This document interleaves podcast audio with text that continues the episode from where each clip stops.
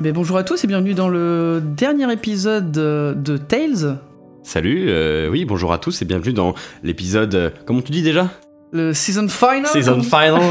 Euh, Et oui, pour- c'est le dernier épisode de la saison 1, bien sûr. Évidemment, euh, on reprendra euh, euh, à la rentrée, en septembre ou en octobre, on n'a pas encore décidé. Mais... Ça sera probablement en octobre, mais il faudra qu'on qu'on voit effectivement.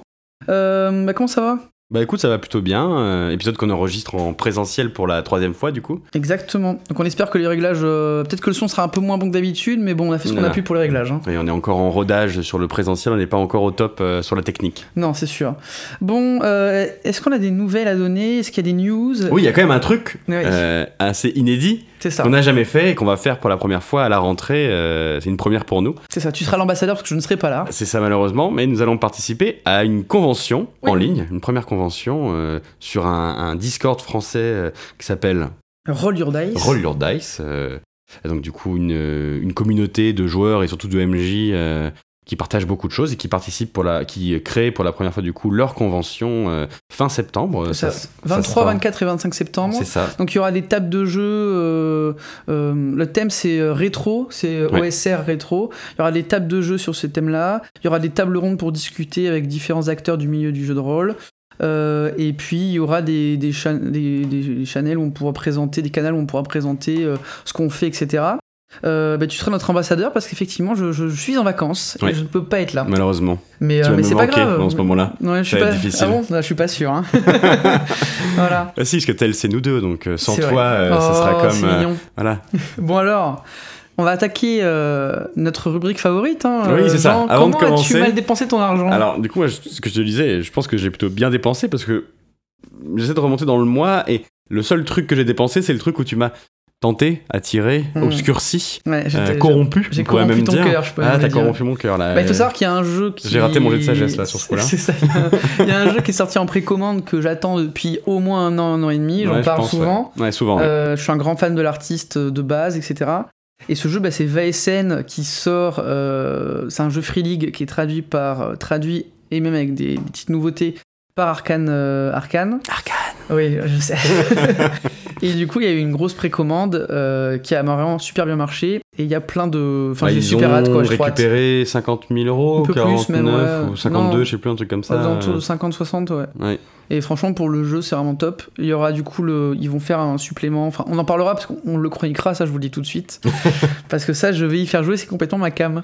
Probablement, oui, probablement. Mais après, tu sais que la VO est déjà en train d'être envoyée. J'ai vu que la- les, les envois de VO sont faits. Le traître dans Donc- notre table de jeu sera peut-être servi avant moi. ouais. Ah, mais clairement. en plus, le traître, il a retraité, il m'a, il m'a remis un couteau dans le dos récemment là. hein. Oui, parce qu'il t'a. Attends, euh, deux même couteaux, parce qu'il t'a, il t'a demandé du coup d'avoir le Ah oui. supplément, ce qui n'existe pas en VO, Ça, le supplément couteau, Alsace. Ouais, euh, en plus dans ton pledge. Donc c'est vrai que ça alourdit ton. Oui, donc j'ai ton paquet, le facteur va être content. Et effectivement, euh, il- en fait, vous aimez la même chose, c'est tout. C'est, c'est Non, comme mais ça. euh, en fait, il y a des choses qui se passent. Je, je- je dis genre, ah, ce truc a l'air trop bien il y a un an, euh, je le prendrai quand ça sortira en français, je vous le ferai. Et le jour où c'est en français, m'a message, il me dit, ah bah j'ai tout commandé, je vous le fais dès, qu'on a, dès que ça arrive. Je suis là, genre, ah, bah super. Et vous aimez la même chose, c'est Ouais, tout, c'est je- dramatique. c'est ça, c'est- c'est c'est pas dramatique, c'est beau, mais c'est c'est un peu triste des fois. Bon, du coup, revenons à toi T'as, pla- t'as le pledge ça, mais t'as reçu des choses entre temps Euh, non, rien de particulier. Bah, j'ai réussi Historia, on avait Oui. parlé déjà. C'est vrai, on a déjà parlé. Et Magnifique. puis, ouais, ouais vraiment, vraiment canon. Et puis, non, non, rien de particulier. hein. Moi, j'ai reçu trois, enfin, un PDF et euh, des bouquins. Oui. Donc, en PDF, j'ai reçu Vacarme, hein, donc je t'en parlais, un jeu de rôle français euh, en train d'être créé. Et donc, du coup, là, j'ai reçu le PDF V1. La DA est plutôt jolie, moi j'aime bien en tout cas, un style un peu particulier. Et le concept du jeu. Bien, tu vas montrer. C'est très voilà. prometteur. De toute façon, on Ouais, en reparlera tout ça quand Ouais, on fait un je- épisode. voilà, mais ce que je disais, je pense, j'aimerais, je pense que celui-là, c'est un jeu que j'aimerais vous faire jouer parce que il y a moyen de se marrer avec. Ça je en tout cas. Pas ouais. trop en dire. Et j'ai reçu du coup aussi le Pledge Omega. Ça, c'est un peu, c'est les créateurs d'Insectopia qui ont fait Mm. un, un jeu de rôle un peu euh, science-fiction, mais avec euh, des, des choses un peu particulières. Ça a l'air vachement sympa. Il faut qu'on prenne le temps de regarder. C'est ça, mais bon, je, je sais pas quand est-ce qu'on va pouvoir le caler dans l'agenda de jeu parce qu'il a l'air euh, assez touffu. Ouais. Et c'est vrai que là, on a, on a beaucoup de choses à jouer. Et j'ai reçu un supplément pour Dune. Les les-. C'est ça, ouais.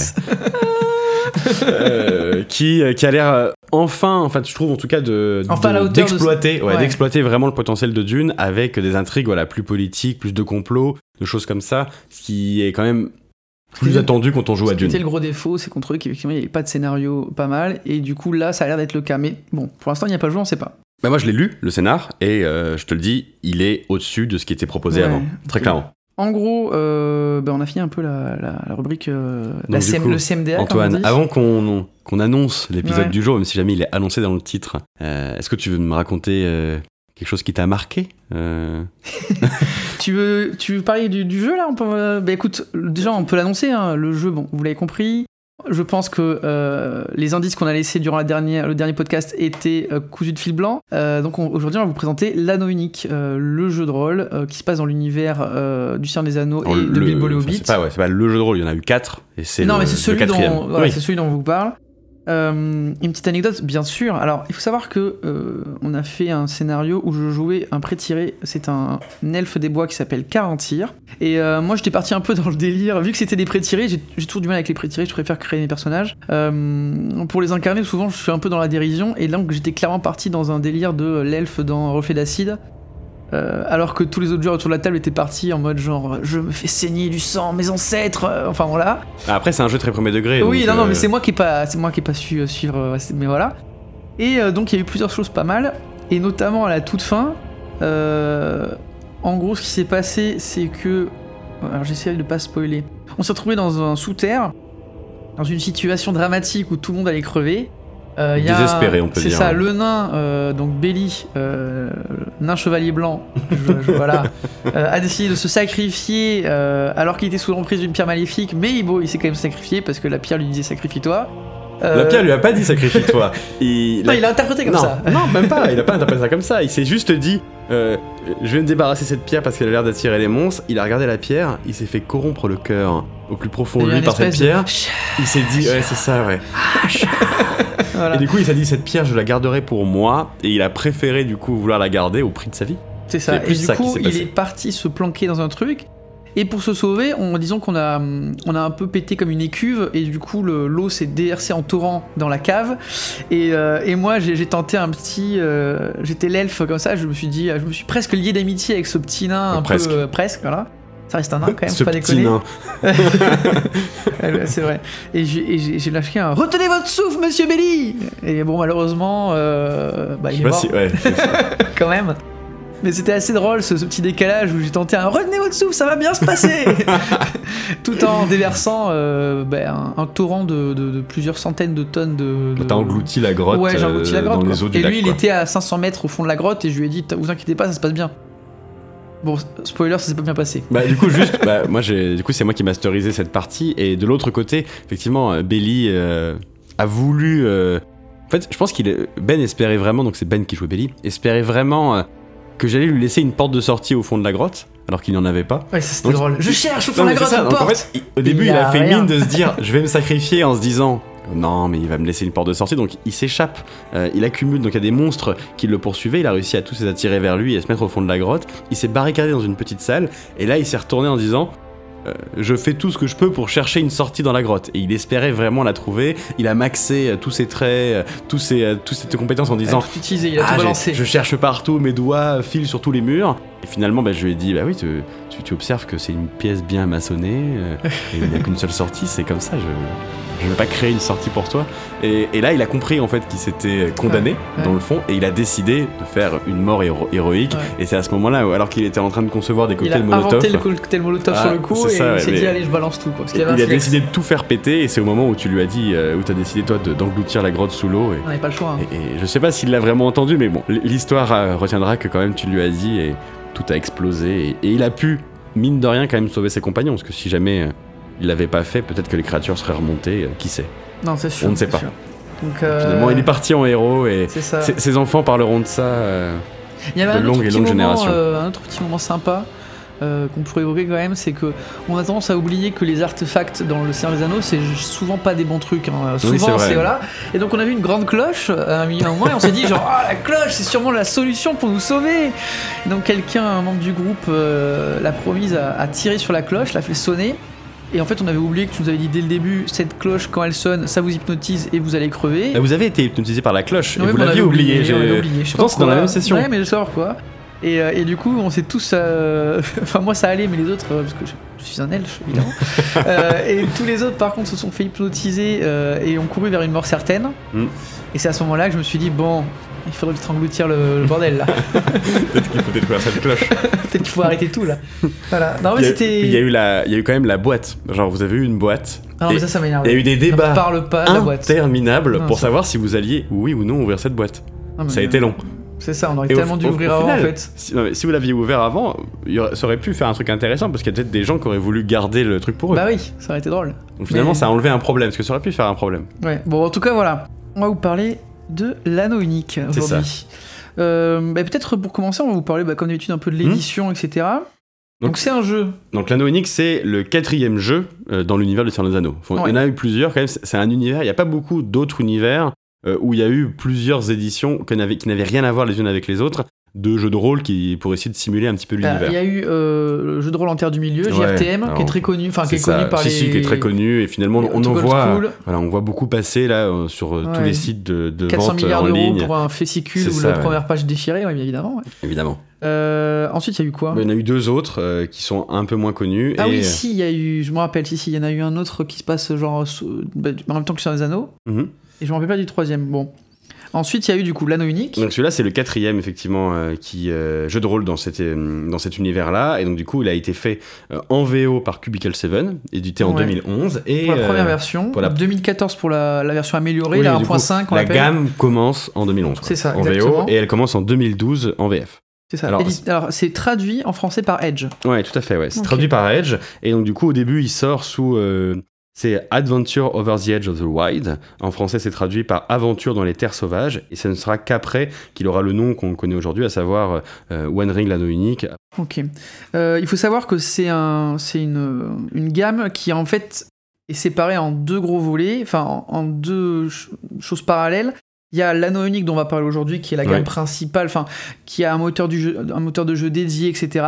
Et il y a une autre gamme qui s'appelle Aventure en Terre du Milieu, Tout à fait. euh, AIM, euh, Adventure in Middle Earth, et qui est en fait l'adaptation des scénarios et euh, des, du, de l'univers sur un modèle 5e. Oui, c'est ça. Mais du coup, c'est les mêmes. C'est les mêmes euh, campagnes, c'est les mêmes Edge, c'est les mêmes. Voilà, c'est la même chose, c'est juste qu'il est motorisé par la 5E. C'est ça. Et du coup, ce que je te disais, c'est que la toute première édition, donc celle de 2012, avant qu'elle soit révisée euh, plus tard, elle avait une, euh, une attention qui était un petit peu différente au début. Elle voulait sortir des livres de base euh, différents en fonction euh, du lieu où tu commençais, tu aurais genre un livre de base euh, Terre Sauvage, Ah un livre de base, euh, alors, du coup ils ont pas dit ce qu'ils avaient prévu, mais Moria par exemple, des choses comme Ouais. ça qui seraient différents. Et du coup à chaque fois tu aurais un livre de base avec un setup un peu différent. C'est ce qu'ils avaient prévu de faire au début. Ouais, bah putain, ça aurait. Ils n'ont jamais fait. Ouais, ça aurait été l'enfer. Ça aurait été l'enfer, ça aurait Ouais. coûté. Enfin, déjà que la gamme, voilà, mais là, ça aurait, ça aurait été l'enfer. L'idée de base est sympa, mais vu la manière dont on consomme du JDR Ouais, en guide, pour un aujourd'hui. guide euh, du joueur, ça peut être sympa quand tu Ouais. joues un jeu. Tu vois, quand tu t'engages dans une campagne et que tu prends ton livre pour ton truc, ça c'est Mm. cool. Pour un maître du jeu, c'est l'enfer ce que tu viens de me raconter là. bah, euh, ça veut dire que tu rachètes un livre de base si tu veux changer de setup. C'est Ce qu'ils ont finalement pas fait.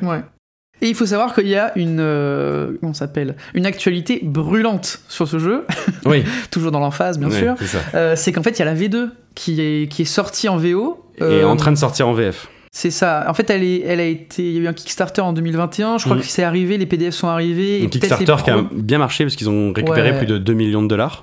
Bah, il faut, il faut. Oui, bah déjà Ouais, la, ouais, la ouais. licence en telle quelle, telle quelle, elle est déjà incroyable. Euh, Enfin, forcément, il y a tout un beaucoup de gens qui vont prendre juste pour la licence. Mm. Et en plus, euh, il a de grandes promesses. C'est quand même de simplifier le moteur de la V1, tout en permettant de jouer dans la période du Seigneur des Anneaux. Au-delà de plus que simplifier, c'est surtout refonte. réactualiser. Oui, c'est ça. On en parlera. Le système Oui, c'est pour ça que j'ai simplifié. a besoin d'une réactualisation. C'est plutôt le, le moderniser, le dépoussiérer. Ça, c'est leur mot. Hein, dépoussiérer le système. C'est ça. Et alors, c'est pas exactement jouer dans l'univers de. Enfin, dans le. En fait, le jeu se passerait 30 ans après celui dont on va vous parler. Ouais. qui, est, qui correspond à la période tout début du Seigneur des Anneaux, mais en fait au moment où euh, euh, il y a la fête de Bilbo. Il faut savoir qu'entre la fête de Bilbo et le départ de Frodon, il y a de nouveau euh, Oui, il y a 30 ans, euh, si ça. je dis pas de bêtises. Ce qui fait qu'en fait, c'est pas encore le moment de la guerre de l'anneau. Non, non, c'est avant. Et du coup, la promesse de la V2, c'est vous faire vivre le, le début de la remontée de l'ombre, la montée de, de l'ombre. euh, C'est ça. C'est traduit donc hein. toujours par Edge. Alors c'est toujours traduit par Edge, Ça, mais ça va sortir. l'éditeur a changé. L'éditeur VO a ah bah changé. oui, oui, j'ai oublié. C'est plus Cubicle 7 Ah qui s'en occupe. Du coup, c'est qui C'est ah, c'est, euh, un des meilleurs éditeurs de Ah, jeux de rôle Ouais, euh, préféré, international. Ah ouais. ben franchement, C'est vrai que- c'est- c'est vrai qu'ils sont forts. si, si jamais je parlais bien anglais, je pense que j'achèterais directement à la source euh, Ouais. Free League. Ouais, Free voilà, League, c'est- euh, euh, non, mais il faut savoir, donc voilà, ça sortira traduit en français chez Edge, probablement les premières sorties fin 2022, peut-être début 2023, on n'a pas trop de dates. Euh, Il y a une boîte d'initiation et un bouquin qui sont en cours, plus d'autres choses qui sont en cours de traduction. Les ça, prix ouais. ont été annoncés. Donc voilà, on commence à voir, euh, à voir ça arriver. C'est très prometteur. On a vu euh, le, des petits visuels, enfin ça a l'air super. Donc ça, on vous en parlera. Probablement qu'on fera un épisode pour la V2 si jamais ça sort et on va probablement y jouer.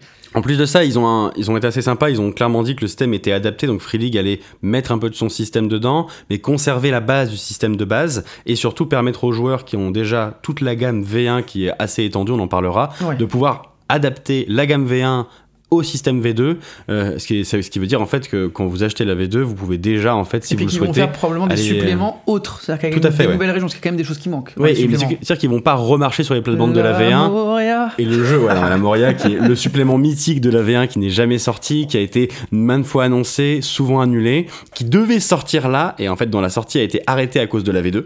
Ce qui veut dire que la V1 de Moria n'existera jamais, alors que tout le monde l'attendait. Et euh, ça devait être une grosse boîte avec Ouais. beaucoup de choses dedans. Enfin, vraiment, ils avaient promis un truc Cubicle 7 qui était monstrueux.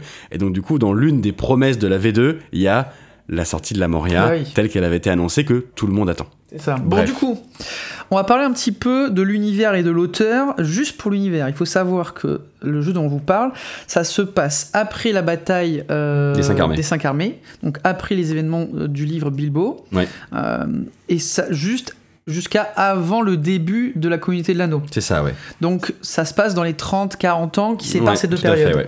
Euh, Donc l'objectif, c'est de vous faire ressentir la, finalement. le mal n'est pas vaincu. Le mal n'est pas vaincu, il revient doucement. Et donc, au tout début, juste après la bataille des cinq armées, c'est la liesse. Euh, toutes les, les- les peuples libres de la Terre du Milieu sont redevenus copains. Euh, on vient de vaincre Smaug. On vient de passer. c'est- en- Non, sur le papier, c'est comme ça. Les elfes et les nains. Bah, quand même, si, il y a une alliance entre, Oui, oui, non, euh, si, entre vrai. les nains de la forêt, les nains de la forêt noire, mon dieu, le lapsus, Oh. entre les elfes de la forêt noire et les nains des Rébors, qui et finalement, petit à petit, vont se remettre à se haïr cordialement, mais c'est une montée lente, et finalement, avec une corruption un peu progressive qui vient de la forêt noire, et le jeu vous propose de revivre tout ça avec cette montée lente. Donc, oui, il y a une ça. promesse d'un truc qui va durer dans le temps. Ouais, et puis, donc, et puis il y a un travail, enfin ça on en reparlera après de toute façon. L'auteur, bon, J.H.H. Tolkien, Mon Dieu. J.R.R. Tolkien. Euh, alors c'est les initiales. euh, ah, attends, attends, attends, attends. John, Ronald, Reuel, Tolkien. Ouais, alors je suis pas sûr de la prononciation du Réol ou du Réoel, je sais pas, mais effectivement, c'est ça, ouais. C'est Ronald, hein. Ouais, c'est Ronald, ouais. Ah, je dis pas n'importe quoi. non, J'ai toujours peur de me tromper parce que j'ai envie de dire Reagan, je sais pas pourquoi, mais.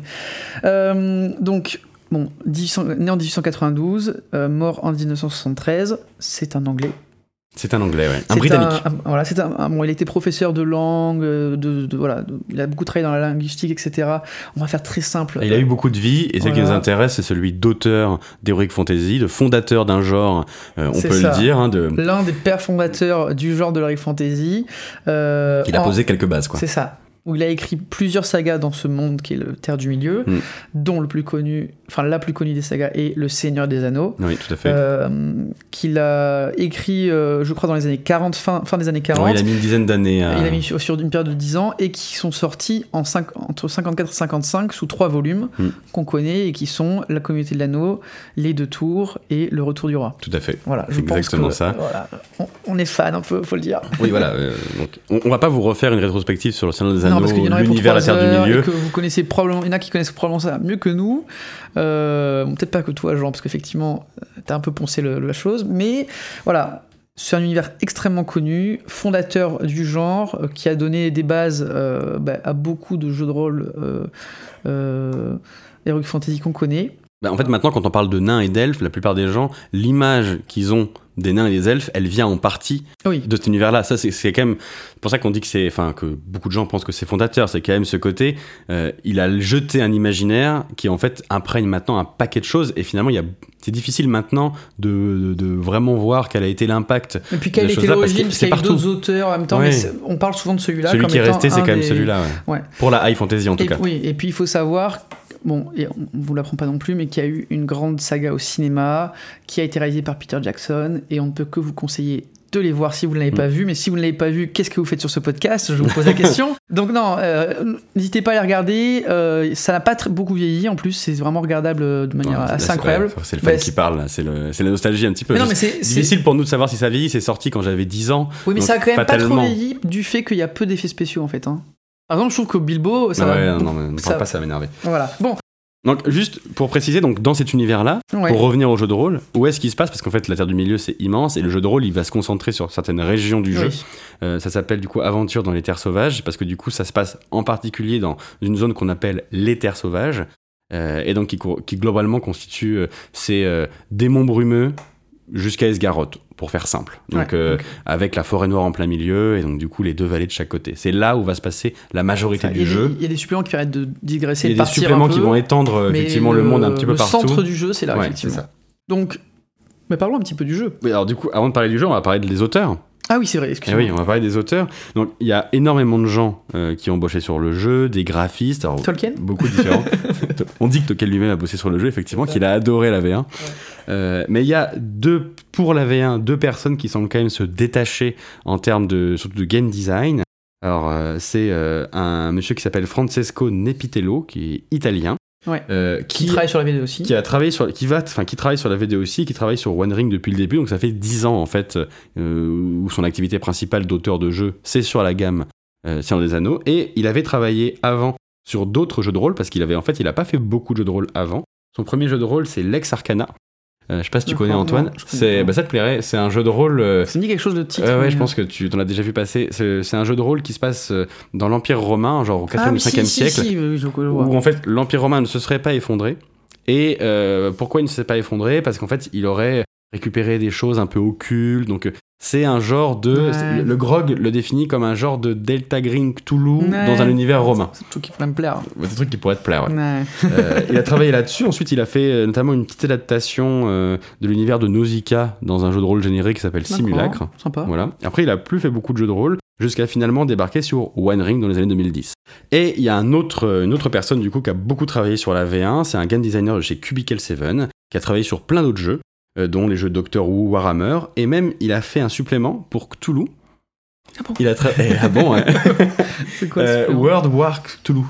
Ah oui, d'accord, oui, c'est une autre gamme. Ouais, ça va sortir gamme, en- chez Chaosium, là, ils ont Mm. repris les droits. Pour pouvoir du coup euh, jouer à Cthulhu euh, dans un setup Seconde Guerre mondiale. Ouais, euh, ouais, c'est, c'est, c'est- ils ont annoncé, euh, en plus, ils ont annoncé il y a pas longtemps qu'ils avaient repris les droits pour ça, pour l'ère victorienne anglaise, enfin pour plein de choses là.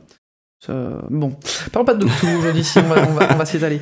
C'est marrant du comme. coup, Alors, C'est juste euh, comme quand tu regardes, il y, y y a toujours quelqu'un qui a travaillé sur Cthulhu. Dès qu'on parle de. Souvent, ça temps, fait partie. euh, non, est-ce mais- que c'est pas genre juste le king of the game, quoi? J'ai envie de dire. est-ce que- non, Non, non, mais je sais bien que c'est pas lui le king of the game. euh, clairement, Oui, il y en a non, un qui on est très, de très, très, très au-dessus de tous les On autres en termes de de popularité, de tout ici. ce que tu veux. pour l'instant. Hein, oui, pour l'instant. Bon, du coup, parlons du jeu qui nous intéresse, donc c'est-à-dire l'anneau unique. One Ring. Qui on joue? Alors, qui en joue dans One Ring? Ben, On joue des compagnons. Alors, faut savoir qu'on a beaucoup hésité sur le terme qu'on a utilisé, on n'était pas d'accord, et donc on a fini par se mettre d'accord sur des compagnons. Bah, ça me semble être un terme, c'est assez général, mais des compagnons côté. qui formeraient une, euh, Compagnie une communauté. Bah, Pas vraiment. Enfin bref, on, on joue des gens ouais. qui euh, peuvent venir d'un peu tous les endroits de la Terre du Milieu, principalement des terres sauvages. Et c'est là où le jeu. euh, Ouais, Toutes les cultures, toutes les races. ouais, peut- toutes les cultures, toutes les races. Et du coup, on peut jouer des hommes, euh, des béornites, des bardides, des nains du Mont Solitaire ou d'ailleurs, des elfes de la Forêt Noire, des hobbits. Euh, donc on peut jouer un petit peu tous ces gens-là Mhm. euh, qui vont se rassembler en fait dans cette espèce de, de, de carrefour euh, Ouais. de la Terre du Milieu que sont les terres sauvages pour vivre des aventures. C'est ça. Il faut savoir qu'il y a une différence fondamentale à ce niveau-là de qui on joue entre l'anneau unique et Aventure en Terre du Milieu, donc motorisé 5e. C'est que dans l'anneau unique, vous jouez des personnes qui vont avoir un faible impact sur la géopolitique ou l'avancement de l'histoire globale du monde. Euh, vous allez avoir un petit impact où il y a des petites aventures. Et vous Mais rencontrez les héros de ce monde-là, vous pouvez ça. rencontrer Gandalf, vous pouvez rencontrer Aragorn, des gens comme ça. Vous pouvez les aider, tout ça. hein. les aider dans leur Mais- aventure, mais c'est pas. enfin, voilà, vous serez passager et vous n'allez pas vous euh, battre en 1v1 avec un balrog euh, et espérer gagner. Ce non, n'est pas euh, possible. Il y a qu'une seule personne qui peut faire ça de toute façon. C'est ça. Euh, paix à toi. non, alors que dans Aventure en Terre du Milieu, du fait de la motorisation de 5e, il y a vraiment ce, ce côté, bah, 5 édition, vous pouvez devenir ultra puissant et vous pouvez devenir un Gandalf, un Legolas, etc. Vous pouvez devenir un personnage principal et du coup bah, euh, affronter les, les, plus grands dangers de ce monde. Donc ça, il y a quand même deux postulats. Il y a un petit côté de défouloir peut-être avec AUME euh, sur l'univers de Seigneur des Anneaux. Mais, mais en même temps, c'est logique. Du fait euh, du, du, du, système et de... Voilà. Hein, et je peux comprendre que ce soit attrayant d'ailleurs. Mmh, mais dans le jeu qu'on présente, n'allez pas, pas vers ce jeu si vous voulez devenir un Aragorn en puissance et vous bastonner avec des Balrogs, c'est pas le but. Donc Bon, qui on joue, ok, mais du coup, on joue à quoi? C'est-à-dire, c'est quoi les types de scénarios qu'on peut jouer? En fait, c'est un jeu. Euh, là où il est, on voit qu'il est un petit peu ancien, il a pas genre, enfin, il a il a pas de scénario type court euh, pour pouvoir faire des parties rapides euh, comme d'autres jeux de rôle. C'est un jeu qui est fait pour faire de la campagne, mais si on devait résumer le style de jeu, c'est de l'aventure et surtout du voyage. Il y a de l'action avec un système de combat un peu développé, c'est un peu trop, mais c'est un jeu d'action-aventure basé sur le voyage, l'exploration et la découverte. C'est ça. C'est un jeu qui met le paquet là-dessus. C'est un jeu qui d'ailleurs a des scénarios qui sont plutôt en longueur et qui sont plutôt faits pour faire de la campagne. Effectivement, en one shot, c'est difficile d'avoir ce sentiment d'accomplissement de la troupe, du voyage, de la découverte, découverte des histoires personnelles. Voilà, c'est un jeu qui a ce petit côté poétique euh, qui est difficile à jouer en one shot. Mm. Bah, il est vraiment pas fait pour ça. On en reparlera de toute façon de ça. Bon, du coup, le système de jeu. Alors attention, gros morceau, on a édulcoré pour essayer de rendre ça audible et de que vous puissiez comprendre les grandes lignes du système en écoutant le podcast. Donc déjà, euh, ce qu'on peut dire, c'est que la résolution des actions de base, c'est on jette un des 12 qu'on appelle dé du destin. Dé du destin plus x d6. Et le x, c'est la compétence que vous utilisez qui détermine le niveau de compétence. C'est ça, exactement. Et donc vous lancez tout ça, il faut que vous fassissiez 14. Alors, il faut faire. non, pas forcément. 14, c'est le seuil standard. Oui, seuil standard. en fait, ça peut être moins si l'action est facile, ça peut être plus si l'action est très bien difficile. Bien sûr, le seuil est modulable. Et donc, juste une petite précision il faut savoir que sur ce dé du destin, en fait, c'est un dé 10 avec deux faces supplémentaires qui ne sont pas techniquement le 11 et le 12, qui sont, euh, il y a la rune de Gandalf et euh, l'œil de Sauron. Mm. Et quand vous faites l'œil de Sauron, ça veut dire que vous faites un échec automatique. Et si vous faites la rune de Gandalf, vous avez un, une, réussite, automatique. Et du coup, il y a cette variance assez importante qui fait que quand même, vous avez une chance sur 12 à chaque lancer de faire un échec et une chance sur 12 à chaque lancer de faire une réussite, mm. qu'importe ce que vous lancez. Euh, donc c'est un peu le côté dramatique qui est carrément avec ce système. C'est exactement ce qu'ils disent dans la, le bouquin de base hein, là-dessus. Bah. Hein. ils disent que c'est exactement c'est pour apporter. Euh, bah, écoute, ils l'ont bah, bien écrit parce que je l'ai pas côté, lu. Mais un côté drama où en fait euh, tu peux tenter de façon désespérée n'importe quelle action et même si jamais tu ne sais pas le faire, tu as une chance sur 12 d'y arriver. Comme tu peux aussi être euh, un personnage ultra euh, euh, badass qui sait faire tout ça et quand même échouer. Et donc du coup, ça apporte de l'attention sur tous les jets, parce que, bah, d'ailleurs, on l'a vu hein, pendant les, les parties, en fait, ça, ça, tombe quand même souvent, le 11 et le 12, mine de rien, sur tous les jets que vous faites. et donc, bah du coup, bah, ça, ça, vous a handicapé comme ça vous a aidé. Voilà, si vous voulez jouer avec un des 12, il faut savoir que donc c'est 1 à 10 classique, le 11 c'est l'œil de Sauron, et le 12 c'est euh, le signe de Gandalf. Tout à fait. Et en sachant que c'est inversé du coup pour les créatures de l'ombre, où finalement la rune de Gandalf est l'échec, et l'œil de Sauron est la réussite. C'est logique, mais ça apporte un petit truc de. Ça, sympa. Bon, du coup, parle-nous un petit peu du système de combat. Donc, euh, le système de combat, bah, il est basé sur euh, ce, ce jet-là, hein, à savoir un seuil de réussite qui va varier euh, en fonction des actions, mais qui est basé sur le D12 et votre capacité au combat. Le, système est, se veut un peu euh, complexe où euh, vous allez avoir différentes phases au moment de vous battre. La première phase, ça va déterminer, comme dans tous les jeux de rôle, qui commence, qui est surpris, etc. Ensuite, vous allez pouvoir... De l'initiative, en gros Oui, c'est ça, de l'initiative. Vous allez pouvoir, si vous n'êtes pas surpris, faire des jets préliminaires, où en fait les joueurs ont le droit de faire un jet de dés pour pouvoir avoir des dés bonus plus tard dans leur partie. Prendre un avantage sur le terrain, juste comme ça, ça, en gros. Euh, après, euh, le combat commence réellement, où euh, vu que vous n'êtes pas immédiatement au contact, les joueurs ont le droit de faire ce qu'ils appellent la première volée, c'est-à-dire que vous allez avoir droit à avoir une attaque en jet si jamais vous possédez une arme de jet, un arc si vous voulez, une fronde ou n'importe quoi, mais les ennemis y ont droit aussi. Et après, le combat en tant que tel débute. Pour le combat, la première chose à faire va être de déterminer votre position. Donc c'est pas vraiment votre position physique, mais c'est votre attitude au combat. Ça, il y a un système de placement, mais qui est pas un placement dans l'espace, mais qui est plutôt comment on réagit. Donc est-ce qu'on est euh, défensif, c'est ça hein C'est ça. Donc euh, il y a quatre euh, positions, on va dire ça comme ça avancée, exposée, défensive et arrière, qui vont correspondre à ce que vous êtes sur une, quelque chose de très agressif, quelque chose de plutôt défensif. Et là, vous allez moduler votre placement en fonction de ces quatre positions-là, qui vont vous permettre de faire certaines actions et pas d'autres. Et donc du coup, bah, ce qui est intéressant, c'est que le groupe euh, est pas forcément homogène à ce niveau-là, et donc du coup, il va y avoir des gens qui vont plutôt être en arrière pour tirer, d'autres qui vont être des bourrins qui vont plutôt être à l'avant pour taper. Ça, et en fait, les actions secondaires qu'on peut faire, c'est-à-dire vous voulez éviter, vous voulez désarmer, vous voulez aider, vous pouvez les faire qu'en fonction de votre position. Donc il faudra fait. vous mettre dans une position qui vous permet de faire l'action. Je pense que c'est un espèce de guide qui permet aux joueurs qui sont pas habitués d'essayer de se mettre dans le, enfin de, de comprendre où est-ce qu'ils sont dans le combat. Donc euh, bah, ça c'est un Puis peu. du coup, il faut euh, connaître son personnage, puisque finalement, t'as un personnage qui est plutôt un soutien versus un personnage qui est plutôt un tank, par exemple, exemple, tu peux tirer que derrière. tu peux tirer que derrière. Et donc, du coup, pour pouvoir être derrière, il faut que des gens se mettent dans une position pour pouvoir te soutenir. Donc, il y a tout un, tout un, une stratégie, tout un réflexe à avoir autour de ça qui oblige les joueurs à maîtriser ces systèmes pour pouvoir connaître au mieux leur perso. Et donc, du coup, gérer au mieux tout ça. Et en plus de ça, l'un des points extrêmement importants, c'est que la position que tu vas prendre va déterminer ta facilité à toucher. En gros, plus t'es agressif, plus t'es en avant, plus tu toucheras facilement. Et plus ton adversaire Mais plus tu es ton adversaire, tu toucheras Ouais. facilement, exactement. Il y a quand même un.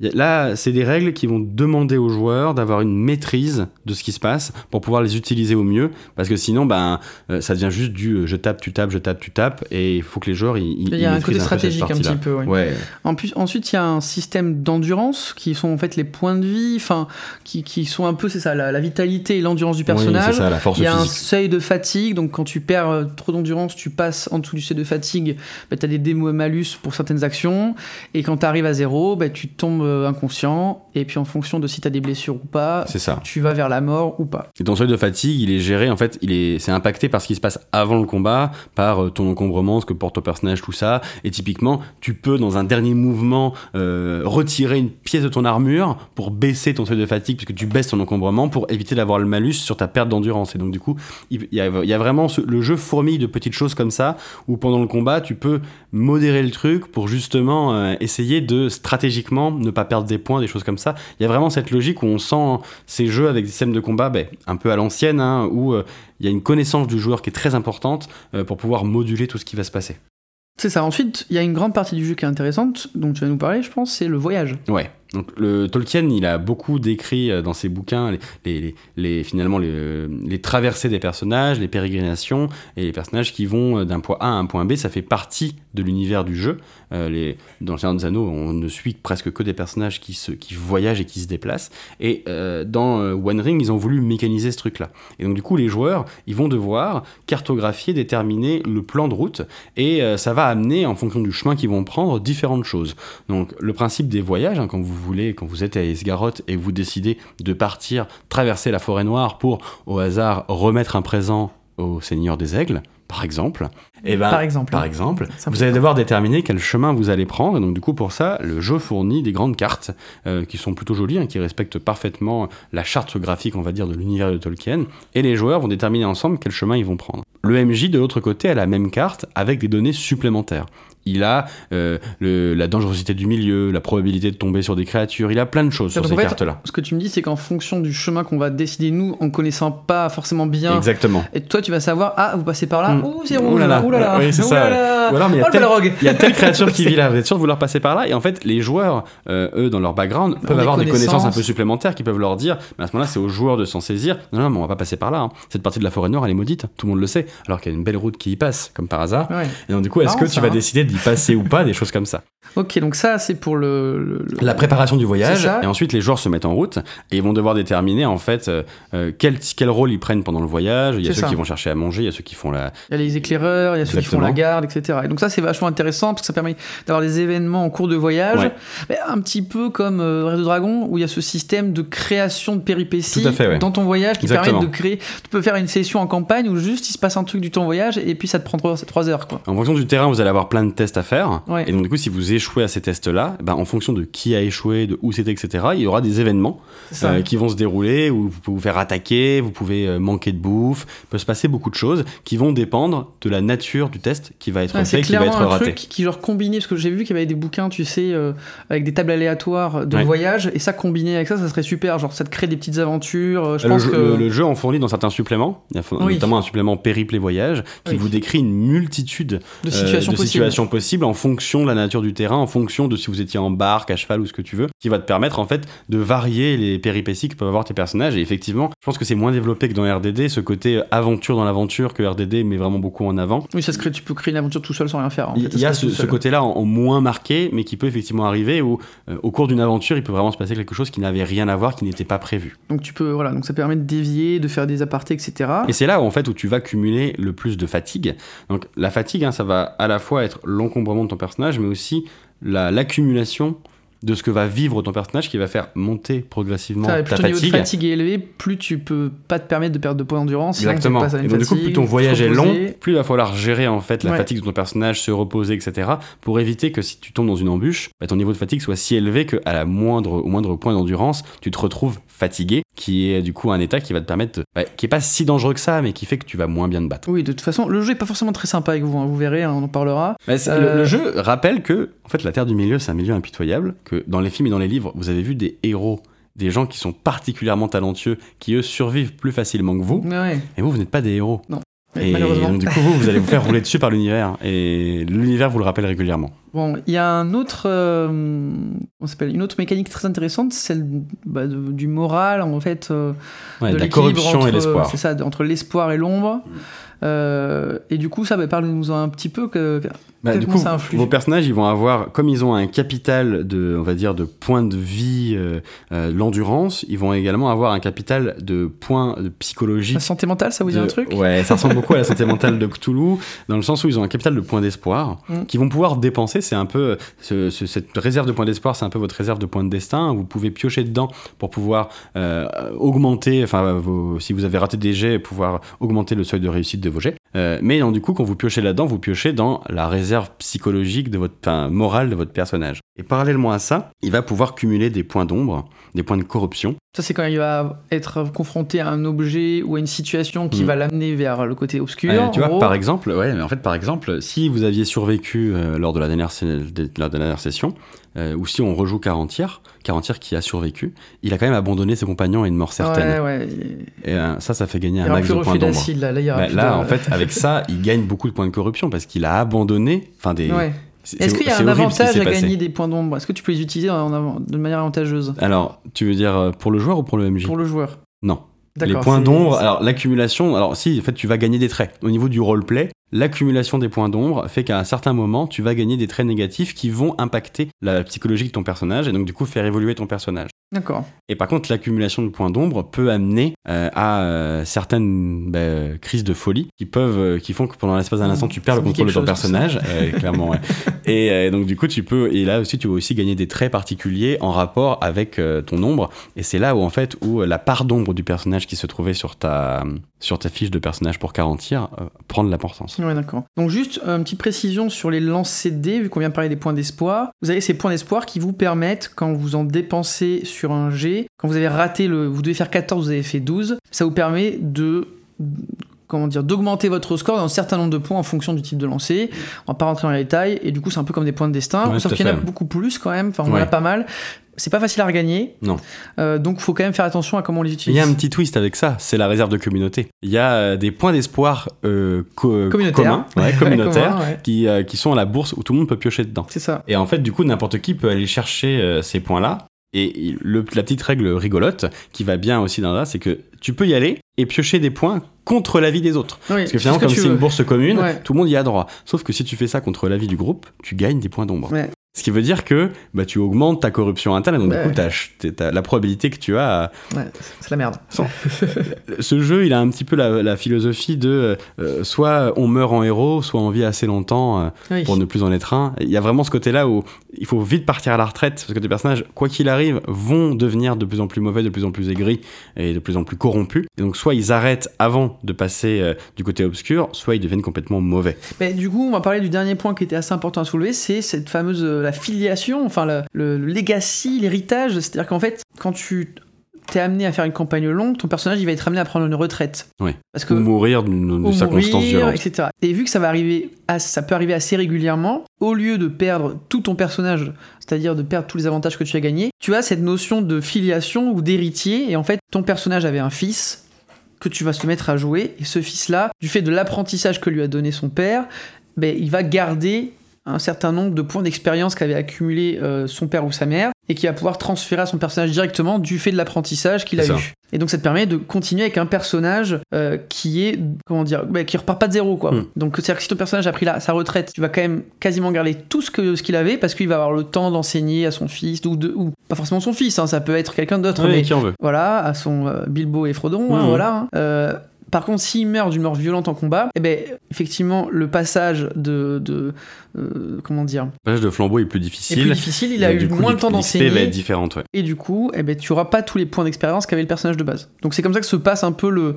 Ouais, le- les personnages peuvent. XP de base, hein, Oui, il y a une scène d'XP pour que ton personnage évolue, et donc du coup il y a toute une mécanique autour du fait que est-ce que tu vas plutôt récupérer de l'expérience sous forme de matériel, et donc du coup upgrader ton matos, et donc du coup avoir des meilleures armes, des choses comme ça, ou euh, gagner des traits, des qualités, euh, des choses qui vont te permettre d'évoluer sur le plan, on va dire, psychologique ou narratif. Ça c'est pour l'évolution de ton personnage à toi, avec des XP, et une fois que ton personnage passe la main, effectivement, soit il est décédé, et à ce moment-là, tu peux même avoir des choses qui vont être dans les circonstances du décès. Par exemple, Belly, il, a une mort violente liée à des créatures. Et ben, il aurait le droit de euh, sa filiation, euh, qui qu'il soit, pourrait récupérer en fait, par exemple, une attitude de haine envers les créatures. envers les créatures qui ont tué son aïeul. Et donc, du coup, avoir des bonus quand ils les rencontreront, parce que ça devient un ennemi intime, Familial. Donc il y a tout ce côté dynastie, Mm. enfin héritage, qui fait que on peut arriver à des personnages de plus en plus puissants. euh, Tout à fait, ouais. Voilà, et ce système bah, permet de rendre crédible le fait de jouer des campagnes qui se passent sur 30, 40 ans. C'est ça. Donc, euh, Qui est un des objectifs du jeu, hein, puisque la seule vraie campagne du jeu dont on parlera après qui existe, c'est une campagne qui euh, a une volonté de sur le long cours, puisqu'elle veut vous faire vivre les événements, la montée de l'ombre sur les 30-40 années autour de la forêt noire. Ça rend crédible cette possibilité de ne pas jouer un personnage, sauf pour les elfes, euh, qui euh, en fait euh, vit des aventures épiques pendant 30 ou 40 ans, ce qui semble ça. difficile. donc voilà, on a fait un peu le point sur toutes les règles et tout l'univers du, du jeu et de son système. Donc maintenant, on va parler bah, à qui ça s'adresse ce jeu? Pour les joueurs, bon, on va se le dire, ça s'adresse quand même à des joueurs expérimentés ou d'un niveau moyen qui ont déjà joué depuis quelques temps. Moi, je trouve personnellement que ça ne s'adresse pas aux débutants. Pourquoi? Parce que ça demande une implication du joueur importante, de connaître son personnage, de réfléchir à des placements stratégiques, etc. Donc soit il faut des joueurs très motivés qui veulent jouer à un jeu du style, soit il faut des joueurs expérimentés ou qui ont déjà un bon niveau de, qui ont déjà pas mal joué et qui peuvent du coup, bah, effectivement, euh, comment Il dire, encaisser les règles, quoi. Ouais, c'est ça, faut connaître les règles. C'est c'est un, un jeu qui me fait un peu penser à, à, à Donjons et Dragons dans le délire. En fait, les joueurs doivent être des experts de leur propre personnage et de certains trucs. C'est beaucoup moins avancé que dans Donjons et Dragons. Mais si les joueurs maîtrisent mal les règles de, de combat, par exemple, ben, ça va rendre le combat assez inhospitalier pour eux parce qu'en fait ça. ils vont avoir l'impression de subir tout ce qui se passe et il va leur manquer ce côté proactif euh, Mm. qu'ils pourraient avoir euh, sur un combat euh, qui va leur permettre de bah, comme s'ils jouent aux échecs de dire, ah mais toi tu vas aller là-bas on va faire tel truc pour faire telle manière on va se protéger tu vas tirer etc les les joueurs il faut qu'ils aient ça pour profiter du combat et c'est vrai que si t'es pas un peu investi là-dedans ça va Ouais, non, ça c'est tu vas compliqué. pas y arriver Et après, surtout, il y a un autre, une autre chose, c'est que ça s'adresse à des joueurs qui, euh, non, qui veulent vraiment jouer à ce jeu et se partir sur une campagne parce que c'est quand même un jeu à campagne. C'est-à-dire que pour moi, c'est un jeu, les one-shots, c'est marrant, mais c'est pas un jeu Non, à ouais. petite session, c'est un jeu où il faut s'investir et du coup, tu peux pas jouer à beaucoup d'autres jeux de rôle à côté. C'est un jeu qui te prend beaucoup de place. Oui, c'est un jeu qui demande de la régularité pour euh, l'in- l'intérêt du jeu est, est fait effectivement dans euh, le fait de construire un personnage avec une évolution. Vous allez pouvoir effectivement, ben, le jeu il a beaucoup de loot, enfin il permet de faire beaucoup de loot et de personnaliser son loot. Avec quand votre personnage va évoluer, il va- pouvoir aller chez le forgeron et rendre sa lame plus acérée, son bouclier plus euh, euh, plus solide, des choses comme ça. Donc du coup le jeu va trouver son intérêt effectivement dans l'évolution des personnages, dans l'évolution de l'univers autour de, de lui. Et donc c'est compliqué de faire que des one shots, c'est possible, mais on sent que c'est pas là-dessus que le jeu se tourne et vous perdez en vous perdez en potentiel quand vous faites que des one shots sur ce jeu-là. C'est ça. Ça c'est sûr. Et donc, du côté du maître du jeu, Bah en fait du côté du maître du jeu, il y a vraiment une lourdeur du système qui est importante avec le, le jeu, il est pas simulationniste mais il gère beaucoup de choses et de plein de façons différentes et le MJ c'est vrai qu'ils il sont doit- pas très unifiés en plus. Non. qu'il y a des petites règles qui sont très différentes, donc Il faut les connaître. Il y a beaucoup pas- de petites choses, notamment sur le combat. Euh, il n'y a pas vraiment de parade. Le,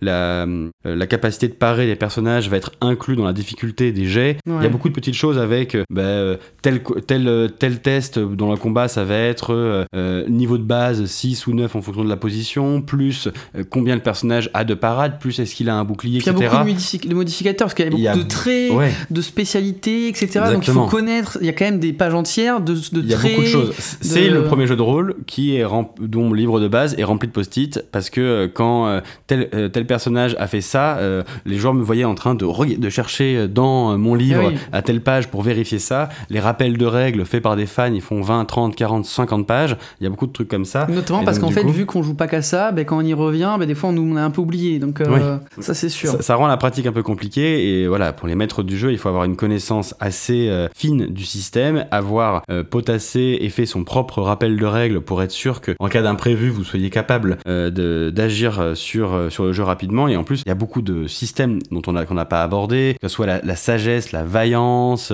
euh, les, les points d'espoir, on n'est pas allé très très loin. Et en fait, il y a beaucoup de choses qu'on n'a pas abordées dans le système pour pas rendre le podcast imbuvable. Mais en fait, le jeu regorge de plein de petits systèmes qui font que le MJ doit vraiment être en maîtrise à ce niveau-là, ce qui rend le jeu C'est ça, assez moi- peu accueillant pour noté- jeunes MJ. J'ai noté pour MJ expérimenté et surtout pas un premier jeu. Enfin, on déc- Pour moi, c'est en tout cas, je ne conseillerais pas à quelqu'un comme premier jeu. Voilà, si quelqu'un est Non. très motivé, il peut, comme tout, d'accord. Sauf que c'est pas inaccessible. Non. Euh, mais je ne conseillerais pas en premier jeu. Alors après, la grosse différence, euh, je fais le parallèle avec Dune, parce qu'au moment de Dune, on avait fait ce parallèle-là. Ouais. Euh, le background qui était dans Dune un obstacle pour pouvoir rentrer dans le jeu, là, l'est pas du tout.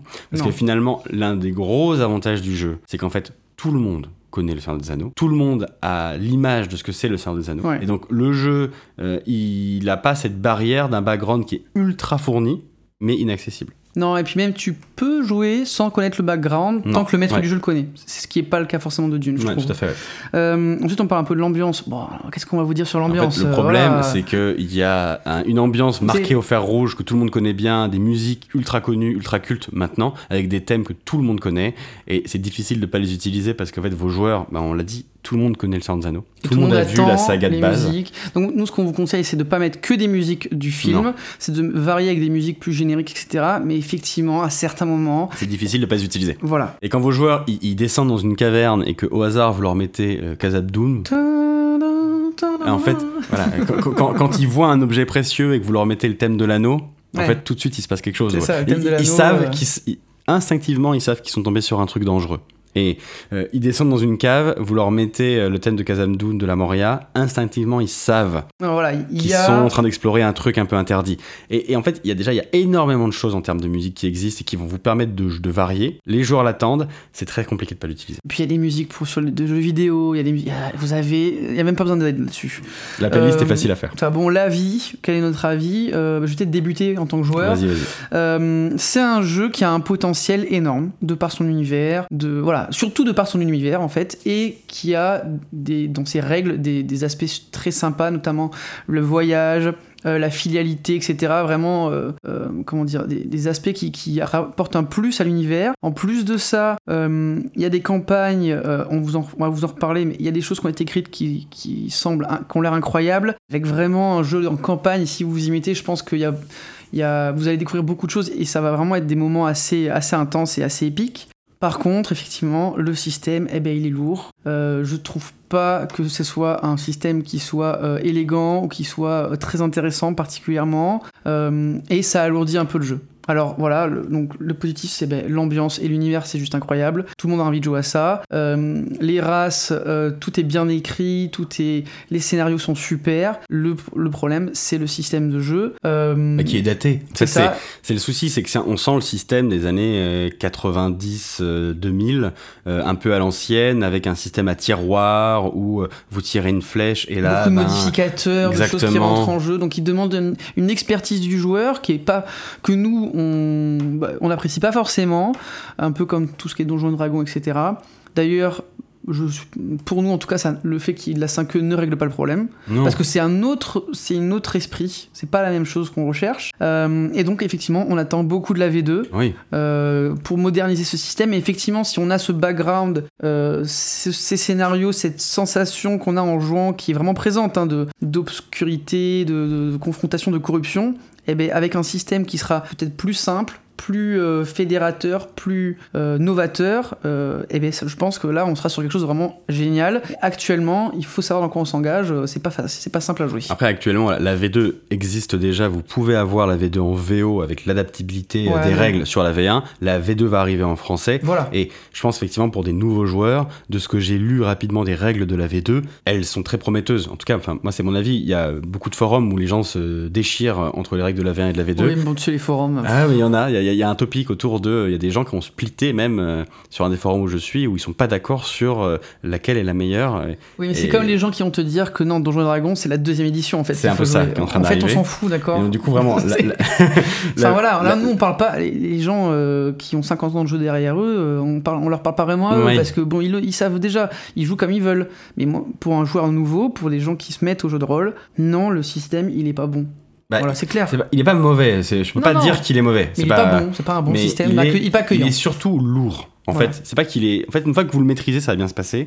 Mais il y a surtout une lourdeur dans le système qui fait que c'est difficile d'avoir un jeu optimal si jamais vous jouez à d'autres jeux et que vous investissez pas dedans. Euh, le système, il est, il est bon, il est réfléchi et effectivement, il- si vous le maîtrisez parfaitement ou si jamais il était motorisé par un ordinateur qui était capable de ne jamais se rater, ça se passerait très bien et ça, ça ouvre Ouais. plein de possibilités. Mais ça demande une maîtrise qui est difficile à avoir quand vous jouez pas qu'à ça, qui est difficile à avoir si jamais vous n'avez pas le temps de vous investir dedans. C'est le souci. Et c'est vraiment un gros souci et euh, qui va apparemment, de, de ce que j'ai lu sur le jeu, être plus ou moins réglé par la V2 qui arrive avec le système Ça, Free League. ça, J'ai confiance qu'avec le Et système voilà, League, ça va. c'est- et en plus on, on voit qu'il y a des, euh, il y a des choses qui peuvent être proches. Le système de D6 de Free League, les proches des dés de maîtrise, il peut se passer des Ouais. choses et ce qu'ils ont fait avec a l'air vraiment très intéressant. Et donc du coup, du point de vue du MJ, le jeu, je trouve, voilà, il est vraiment euh, trop lourd pour quelqu'un qui, qui commence. C'est- un coup en fait, franchement, à se dégoûter du, du- de, de masteriser parce qu'en fait, tu peux vite être pris dans juste de la réaction autour de c'est quoi déjà la règle pour tel truc Ouais. et, et finalement manquer de euh, d'improvisation, de légèreté et, et passer en fait à côté de ce qui fait, à mon sens, un peu le sel du, du mastering, hein, qui est euh, de pouvoir vraiment jouer avec tes joueurs et tu peux s'affranchir être, des euh, règles, de rebondir, ouais. de pouvoir dire mais non mais je la, la règle tac, fais ça, Après, il a ce petit côté peut-être un petit peu comme euh, Rêve de Dragon, où finalement, il est tellement motorisé que, euh, en fait, si tu ne respectes pas les règles du jeu, tu passes un, un petit peu à côté de l'esprit du jeu. Mm. Euh, mais en fait, c'est bah, un peu comme RDD, difficile d'être parfait Ouais, et de faire respecter cet esprit du jeu-là, parce que les règles sont vraiment dures à faire respecter. Bref, voilà, c'est ça notre avis sur le jeu. hein.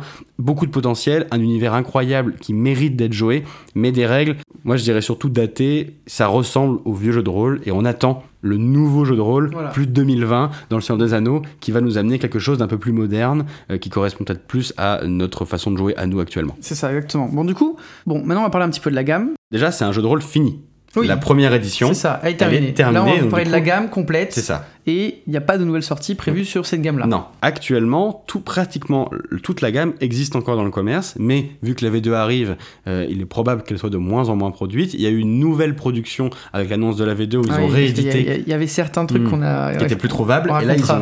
ont l'année dernière, où il y a un an et demi, ils ont réédité l'ensemble de la gamme euh, V1, pratiquement. On peut pratiquement tout retrouver. Et euh, ils vont, je pense, plus les réimprimer. Donc, mais actuellement, vous trouvez encore neuf la plupart des suppléments. Alors, Donc- parlant des suppléments, enfin, déjà, ben, le livre de base. Donc, le livre de base, dans sa version 1.5, hein, donc sa ouais, version revue et corrigée. actuellement trouvables. La hein. première ne, ne se trouve plus euh, à part en numérique. Euh, donc, elle s'appelle L'Anneau Unique, le livre de base, édition révisée. Elle fait 49,95€ 332 et pages. 332 pages. Donc dans le livre de base, vous avez les règles, un scénario avec des pré-tirés. Et il faut savoir que ce livre-là et l'ensemble de la gamme, c'est du couleur. euh, voilà, et Ouais, tout est en couleur, il n'y a pas de noir et blanc. La direction artistique, la maquette, elle est vraiment, enfin, très jolie. Elle, Ouais. est, elle a la fois une identité à elle, hein, les dessins sont particuliers, mais en même temps, elle est cohérente avec euh, le visuel global du Seigneur des Anneaux, avec, euh, ça ressemble un petit peu au dessin d'Alan Lee, euh, des choses comme ça. Donc, vous allez avoir une identité visuelle globale qui est, qui est vraiment dans ce que vous imaginez être le Seigneur des Anneaux, en ayant quand même un petit côté, vu que c'est un jeu qui parle du retour de l'ombre, il y a quand même, les dessins sont assez sombres, la charte graphique, les, les, moi je trouve que les orques, les gobelins, ils ont vraiment une tête. Alors ça me fait pas penser à Vaesen, mais il y a un délire dans ces formes très allongées, des choses comme ça. Avec un crayonné très noir. Ouais. Euh, voilà, où on, on sent que on est sur une période qui va s'assombrir et que l'ombre part une, prend une, une- C'est ça. quelque chose d'important. Faut En plus du que- scénario, il est ouais. prétiré. Euh, Il y a l'esquisse d'une campagne, parce que du coup, c'est un jeu à campagne et ils vous le disent euh, tout le temps. Et en fait, vous avez euh, le résumé en plusieurs pages de ce que sera la campagne Ténèbres sur la forêt noire, dont on va vous sera- parler. dont on va vous parler juste après, dedans pour vous aider à commencer cette campagne à faire des ça. liens. Donc, il faut savoir que cette gamme, elle fonctionne en binôme. C'est-à-dire que souvent, vous avez un livre euh, de scénario campagne qui est accompagné de son, bah, son frère, en fait, hein, euh, avec, ou c'est plutôt... Euh, Règles et contexte. règle et contexte, exactement. Donc, vas-y, bah, don- donne-moi un Euh, petit peu donc, la du gamme. coup, hein, je vous rappelle qu'à la base, ils avaient prévu de faire des livres de base partout. Ils ont abandonné ce truc-là, Ouais, mais ce côté un petit peu règles et contexte et scénar, ils l'ont adapté effectivement avec les diptyques. Donc, au début, vous avez donc tous les bouquins. Je vais pas vous donner les prix de chaque et les pages de chaque, mais chaque supplément fait en général entre 24, 23 et 30 euros et fait entre 100 et 150 pages. Donc, à chaque fois, du coup, un diptyque, c'est 300 pages. euh, pour les deux bouquins euh, et avec un prix en général si vous prenez les deux autour de 60 euros. Donc vous avez euh, à chaque fois c'est en fonction du contexte donc un supplément sur les terres sauvages donc là où se passe la- le principal du jeu donc guide des terres sauvages et contes et légendes des terres sauvages euh, qui va apporter euh, de nouvelles euh, de nouvelles créatures enfin jouables de nouvelles cultures jouables qui sont les elfes et des hobbits hein, de d'autres endroits vont euh, amener des règles sur euh, certaines phases du jeu notamment les phases de communauté qui sont les endroits où vous allez commencer à faire fructifier on va dire un héritage personnel et Ouais. donc du coup commencer à tisser Les des liens avec d'autres choses et donc du coup vous apprendre un petit peu à, à gérer certaines choses. Donc, il y a environ quoi 7 scénarios dans celui-là? Il y a sept scénarios dans celui-là qui sont soit jouables uniques euh, en scénario unique, hein, mais toujours avec cette limite Ouais. des scénarios uniques, soit vous pouvez, ils ont un lien euh, pour faire une Et donc, petite le campagne. guide, il fait quoi 25 Donc le guide il fait 20 24,95 Ouais. et le conte et légende, donc le guide c'est euh, supplément de contexte et contes et légendes c'est les 7 scénars qui fait 29,95. Ok, très bien. Donc, ça, c'est le premier diptyque. Ensuite, il y a quoi? Bah, Il y a un supplément qui va avec, on va dire, c'est la campagne.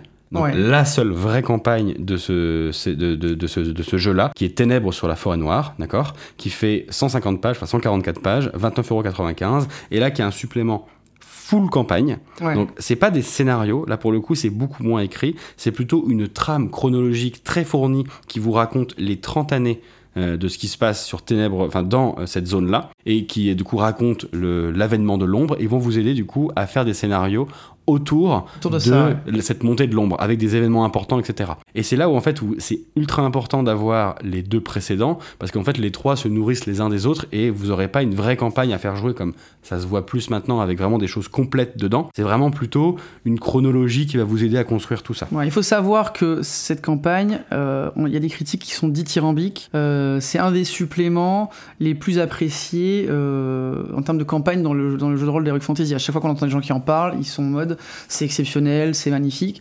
Toi, tu l'as lu. Ouais. Et effectivement, toi aussi, tu nous as dit non, mais c'est dingue. En, en fait, le concept de euh, on va vivre, mais en fait, là, ça, ça rejoint le côté campagne dans le sens euh, à où long cours, on va vivre une épopée qui va s'étaler sur des dizaines d'années, euh, voir vivre et mourir des personnages. euh, on va construire ensemble quelque chose, et du coup, finalement, des personnages que vous allez que vous allez connaître enfant. Euh, dans la forêt noire, vous allez les voir s'élever contre une menace, peut-être mourir. Vous allez vous attacher à ces gens-là, vous allez construire. Parce que du coup, dans ce dans cette campagne-là, ils vous apprennent surtout comment gérer votre euh, propre euh, exploitation viticole ou arboricole ou ce que vous voulez. Et donc du coup, ils vont vous obliger à vous ancrer dans cette zone, euh, mettre de l'importance dans quelque chose. Et en fait, ils finiront par être attaqués, ils finiront par passer quelque chose. Et du coup, tu vas devoir être tiré entre je vais aller dans tel endroit pour, euh, je sais pas moi, sauver un village ou en fait, ma propre exploitation Va mourir. être. euh, et du coup, comment je vais faire pour survivre? Et En, donc- en- gros, voilà, ça, la campagne vraiment euh, superbe. Ouais. Euh, donc ensuite, Ensuite, du coup, ils vont sortir un paquet d'autres suppléments euh, qui va aller étoffer d'autres zones. Donc, du coup, C'est pas plus anecdotique, c'est surtout c'est moins centré sur la volonté de base du jeu qui était de vous faire vivre les événements autour de, de Mirkwood. Ça va vous permettre d'aller euh, un petit peu ailleurs. Donc, vous allez avoir le diptyque Erebor, le rire des dragons, qui sont les derniers qui sont sortis, hein, euh, qui vont se concentrer sur les cultures naines et du coup sur aussi sur euh, l'histoire autour des dragons dans la Terre du Milieu, hein, d'accord? Qui rajoute euh, des petites règles autour des nains, des règles autour aussi de nouvelles cultures de nains et comment les MJ peuvent gérer eux-mêmes les dragons. Et à nouveau, vous avez six scénarios autour euh, de Erebor euh, et des dragons. Vous allez avoir un supplément autour du Rohan, euh, donc Serment du Reader Mark, avec six scénarios et un supplément de contexte autour des cavaliers du Rohan. Ceux-là, ils vont plutôt s'intéresser aux Ents, aux gens qui vivent vers la trouée du Rohan. À chaque fois, c'est une trentaine d'euros le bouquin. pour faire Systématiquement, simple, ouais. 30 euros, 100, 150 pages, et donc du coup, l'ensemble du diptyque, c'est 60 euros pour 300 pages. Donc à chaque fois, c'est quand même finalement enfin, un gros sourcebook supplémentaire assez important, et c'est difficile de faire le tour de tous les bouquins quand Ouais. vous jouez avec vos joueurs. Et donc là, vous allez avoir Saruman, vous allez avoir des choses comme ça, donc avant qu'il devienne mauvais, hein, donc Mm. vous allez avoir la montée de l'ombre autour de Saruman et son intérêt autour de l'anneau qui peut être intéressant à exploiter, et surtout la méfiance des joueurs qui connaissent tous Saruman en tant que mauvais magicien, et que là, vont devoir tolérer le fait que bah, là, il est bon. Enfin, Ouais, peut-être en tout cas. c'est- C'est sûr que c'est compliqué. Et hein. Ensuite, vous allez avoir un supplément autour de Foncombe, avec les vestiges du Nord et Foncombe, à de nouveau 29,95€ chacun des scénarios et du contexte, où là, ils vont vous intégrer les hauts elfes, les rôdeurs du Nord, donc ceux qui fantasment de jouer à Aragorn pourront jouer avec ça. Ouais. Et vous allez avoir plein de règles autour des, des objets magiques et maudits. Donc euh, c'est là où presque vous ouais. pouvez façonner vos propres anneaux de pouvoir, des choses comme ça, même si jamais on reste en dessous des Oui, bien sûr. plus grandes reliques Mais de la a- Terre du Milieu. Et là, je crois qu'on arrive dans les, dans les suppléments un peu plus, pas anecdotiques, mais un peu différents. A- Il y a un supplément effectivement qui est en fait qui est un peu c'est un ovni dans la gamme de suppléments, c'est Bray où c'est un seul supplément à C'est Bray ou 27,80. Brie Euh, Bré le village de Bray, le village de Brie, c'est Bray. C'est vrai. C'est vrai. En français, c'est Bray. D'accord. Et vous allez avoir 100 pages autour de la vie de Bray. Donc là, du coup, on n'est plus du tout dans cette aventure héroïque, on est plutôt dans monter sa taverne, euh, avoir la vie de village, etc. Alors il y a quelques trucs autour de ce qu'on appelle les galgal, qui était le truc évité euh, dans les films de Peter Jackson, donc assez peu connus du public, qui sont des tertres maudits, des tombes d'anciens rois de ce qui se passait là avant. Euh, mais en fait, c'est quand même plutôt un supplément autour de la vie paisible de Gentle Fox, quoi. Qui, Ouais. qui a un truc du Seigneur des Anneaux, mais un peu moins connu des films, très mis en avant dans les bouquins. ouais. Donc c'est un peu un supplément, euh, je dirais pas anecdotique, je dirais surtout euh, à part. C'est ça, c'est pour jouer un type de choses Mm. particulier. Ouais, Ok.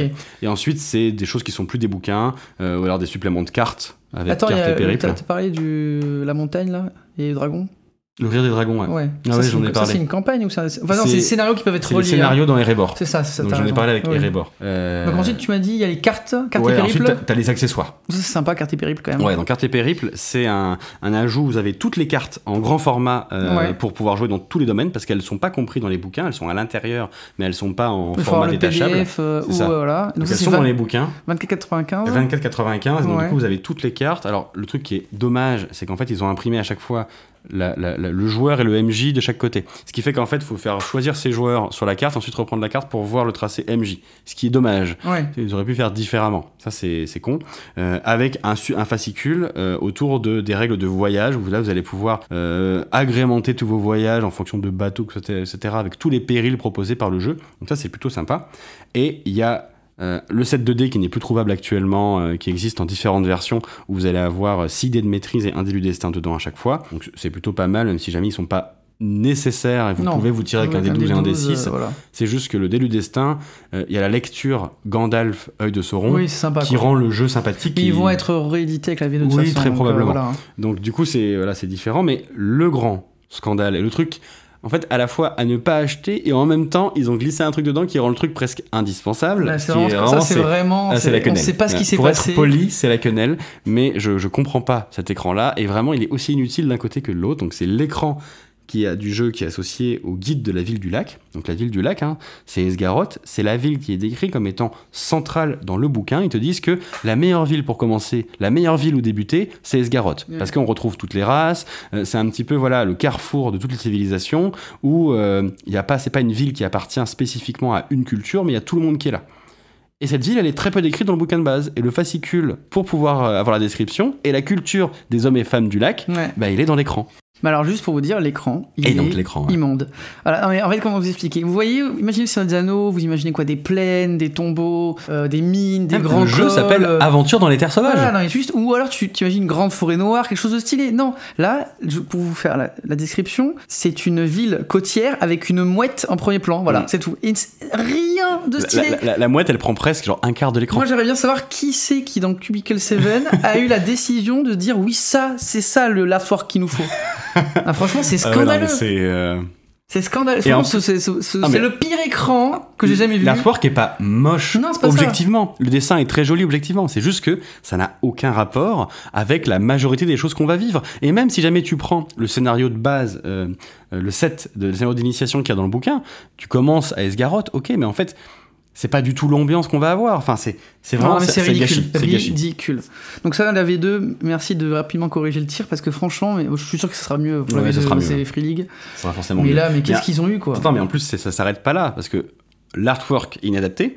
Mais l'intérieur est cata. aussi, Mais l'intérieur est catastrophique. En fait, je ne mens. En fait, quand tu masterises ce jeu, les tableaux qui te mettent les rappels, en fait, sont la plupart du temps inutiles ou alors juste mal pensés. Non, en fait, tu passes ton temps à aller rechercher dans le bouquin pour des informations que tu voudrais avoir parce que tu en as besoin toutes les 5 minutes devant toi. Donc en fait, clairement, euh, il faut faire son propre écran si vous voulez jouer à ça. Pour l'instant, en tout cas, à la V1. N'achetez pas l'écran, débrouillez-vous pour récupérer le fascicule, parce que si vous voulez jouer à Esgarotte, vous avez énormément d'informations dans le fascicule, donc en fait, c'est là où il y a la quenelle, c'est que tu es obligé d'acheter l'écran pour avoir ce fascicule. Ce fascicule, il est difficilement trouvable en PDF. Et il est nécessaire parce qu'en fait, il décrit euh, une nouvelle culture, les hommes du lac, et la ville où tu es censé faire baser, où il te conseille tout le temps de baser ton truc. Ouais. Donc Non, ça, c'est- c'est- bon. il aurait- le fascicule aurait dû dans le, dans le bouquin de base, il aurait dû se retrouver là-dedans, ça c'est sûr. Et c'est dommage qu'en plus l'édition révisée ne le mette pas. Enfin, vraiment, je comprends pas. Et ensuite, l'écran, il est juste ni fait ni à faire, l'artwork est nul, et la, le- la partie MJ est inutilisable. Ouais, voilà. Donc, Vraiment, bon, ça, c'est- euh, voilà. Gros point noir. Bon, du coup, l'avis sur la gamme, les indispensables de la gamme. T'as Ah, oublié, t'as oublié, bah t'as oublié. Ah On oui, y a joué non, ce matin. oublié. Alors, attendez, ça c'est le plus, C'est le point positif de la gamme. ouais, Voilà, c'est on a un le point négatif, positif, on a un bon point positif. Pas non, mais le c'est le mais Joker. C'est la bonne surprise. Ouais. C'est, ils ont édité euh, un petit jeu de société Ouais. euh, avec un concept assez sympathique et assez o- Qui en tant original. que standalone est très sympa à jouer avec des potes, quoi. Ouais, c'est ça, quand on a joué tout à l'heure, on, a bien voilà. rigolé. Mm. Euh, mais qui en plus peut être utilisé pour jouer Non, au jeu de rôle. ça, c'est très intelligent, ça. Et ça, c'est bien joué. Donc, ça s'appelle comment? Ça s'appelle Histoire de Hobbit. Histoire de Hobbit, c'est un jeu euh, en gros où vous allez avec des cartes créer euh, une sorte d'improvisation de petits récits où vous allez improviser le récit. Il y a un compteur qui va devoir faire en fonction des cartes qu'il a dans la main et euh, les autres joueurs peuvent venir euh, faire les troubles faits, c'est ça le terme, Mm. en mettant des cartes péripéties euh, au milieu de son histoire et il doit essayer de, de- de pouvoir jongler avec en tout en essayant de terminer son histoire. Avec un système de points, donc le jeu en lui-même est assez marrant à jouer comme ça, mais en fait les cartes peuvent avoir une application directe dans le jeu euh, quand vous jouez, euh, notamment, je crois, avec le voyage. C'est ça, en fait, quand vous, si vous propose, hein, et c'est directement inclus dans le jeu, dans les règles de, du jeu de, de Ah, plateau, vous les prenez, ils vous expliquent comment l'intégrer à votre jeu, et du coup, pour le voyage, vous allez avoir des symboles sur les cartes qui vont, lorsque les joueurs ont des événements périlleux, c'est-à-dire des événements lors du voyage qui n'étaient pas prévus, vous permettre de tirer des cartes au hasard, qui va vous permettre de savoir quel joueur va être impliqué dans l'événement périlleux, quel type d'événement périlleux on va avoir, et quel type de combat, etc. Donc le jeu vous permet de mécaniser ça avec énormément d'artwork, donc vous pouvez l'avoir à, à la table, et donc les montrer à vos joueurs, etc. Ce qui va permettre en fait de... Ouais. Ça coûte combien, de- tu sais, ou pas jeu d'imager le jeu, il coûte combien? Le jeu, il coûte combien? Non, je n'ai pas noté le prix du jeu. Désolé. Euh, ben on vous le mettra en, en description Oui. euh, si nécessaire. Euh, et donc du coup le jeu vous permet en fait de dire voilà t'es attaqué par un orc et de mettre l'orc au milieu de la table etc. Ça, ça rend vraiment le truc super intéressant. C'est un peu le petit bonus. Le pire c'est que ce jeu je l'ai depuis plusieurs années avant même euh, d'avoir joué à One Ring. J'avais pas remarqué que il était euh, comment dire euh, qu'il était c'était un produit dérivé du jeu et c'est en remarquant ça et en feuilletant les règles que je me suis rendu compte en fait qu'on pouvait jouer avec dans le jeu de rôle. Enfin bref, vraiment c'est la bonne surprise et euh, ça a été fait en plus. hein, le jeu a été fait par le créateur du jeu de rôle. hein, donc euh, C'était environ euh, Franck 25 euros. Nepatelio. Environ 25 euros le jeu. Je sais pas s'il est encore trouvable, je crois pas. Ah. hein. Je, là, je j'arrive pas à le trouver sur, euh, pour l'acheter. Donc, euh, à, à voir. Mais en tout cas, effectivement, bah, ça, c'était vraiment une idée super. quoi. Ouais, c'est vraiment une bonne idée. Donc, euh, bon, les indispensables, du coup. Alors, à mon sens, en fait, la gamme est très vaste et il y euh, a pléthore de choses. il y a pléthore de choses et tout n'est pas forcément nécessaire pour pouvoir jouer Non. correctement. Donc, le livre de base, il n'existe pas de kit d'initiation en ligne, de choses comme ça. Il n'y a pas de kit est- d'intro. Voilà. Le livre de base, il est hautement nécessaire et en plus, il y a beaucoup de choses dedans. Il y a par contre peu de scénarios. hein. Il n'y a qu'un seul scénario d'introduction euh, qui est euh, très sympathique, hein, mais qui du coup est insuffisant à lui tout seul. Type dans ce jeu-là, je pense qu'au vu de l'intention du jeu, il, faut, il vous faut en indispensable le livre de base plus le diptyque Guide des terres sauvages et Contes et légendes des terres sauvages. Avec ça, vous avez de quoi jouer pendant très longtemps. Vous avez énormément de documentation supplémentaire sur l'univers pour pouvoir faire jouer à peu près tout ce que vous voulez. Et si jamais vous êtes parti pour quelque chose de plus prolongé, là, il faut vous lancer assez vite sur Ténèbres sur la forêt noire. Ça, Ouais. c'est certain. Donc en gros, livre de base, Terre sauvage, Ténèbres sur la forêt noire. Enfin, donc Terre sauvage, c'est Contes des terres sauvages. Guide des terres et sauvages et Contes et sauvages. légendes. Ténèbres de la forêt noire. Et moi, je mettrais le petit jeu de société si vous le trouvez, parce que vraiment, c'est assez sympa. Ouais, vraiment, moi je, je suis déçu de ne pas avoir pu tester. Finalement, ça vous met, c'est vraiment, ça vous permet d'avoir beaucoup de choses sur la table et pouvoir Ouais, imaginer c'est plein de C'est choses. des super props pour du Ouais, quoi. Vraiment, euh, vraiment, ça marche bien. Et en fait, après, les autres diptyques en supplément, en fonction de ce que vous avez envie de faire jouer à vos joueurs, si jamais vous avez C'est toujours ça, après, c'est euh, voilà. tout si vous pouvez vous permettre, Ça, si, ils sont un- si vous avez envie d'avoir certaines. ils sont un peu plus isolés. Les- pour jouer des personnages, euh, des types de personnages, si vos joueurs veulent absolument jouer un cavalier du roi, des choses comme ça. bon, là, voilà. Et vraiment, en fait, en fait, avec tous les autres suppléments, on s'éloigne en fait du cœur du jeu qui sont les terres sauvages, c'est pour aller jouer un petit peu ailleurs. Et la plupart des règles, la plupart des, des contenus, les grosses campagnes, tout ça, se centrent sur les terres sauvages et les autres suppléments vous en éloignent. Du coup, c'est plus difficile de faire le pont. enfin, Oui, bah, il faut savoir que quand même Terre sauvage, enfin non, euh, Ténèbres sur la forêt noire, ça a été très longtemps en rupture. Que dès qu'il y avait un exemplaire dans une boutique, les gens se ruaient dessus et on pouvait pas en avoir. Mm. Et du coup, on a galéré pour avoir un exemplaire. Ouais, c'est vrai. Deux semaines après, c'était réédité, c'était partout. Ouais. Voilà, ça c'était quand même assez drôle. Euh, mais bon, au final, t'avais fait une bonne affaire quand même. Euh, Merci de me rassurer. ben voilà, et, hein, écoute, je crois qu'on a fait le tour de la gamme. C'est euh, du coup le dernier jeu qu'on vous présente cette saison. Tout à fait, ouais. Euh, ben écoutez, euh, que dire euh, ben On est assez reconnaissant parce qu'on trouve quand même qu'il y a quelques personnes qui nous écoutent. Donc euh, nous, on pensait qu'il y aurait euh, quatre personnes euh, en tout, mais euh, finalement, il y a un peu plus que ça. Non, on est content du succès de l'émission. Ouais, et, on est euh, assez content. On est content de vos retours Euh, aussi qui sont souvent ouais. positifs. Et ceux qui sont négatifs ce sont souvent pas des critiques gratuites, il y a souvent des, des- des- des points assez importants à soulever. Donc, quels sont, quel est le futur de l'émission? Euh, ben, Il y aura une saison 2. Oui, on va euh, continuer. hein. Voilà, qui va débuter euh, en octobre probablement. Probablement, ouais. Euh, avec donc le format actuel. Il y aura aussi du coup un nouveau format. euh, dont on vous a déjà parlé, qui est un format qui, se- qui sera. Alors là, on déjà qu'on fait de la niche, là, ce sera de la niche de niche, mais en, en même temps, on s'en fout.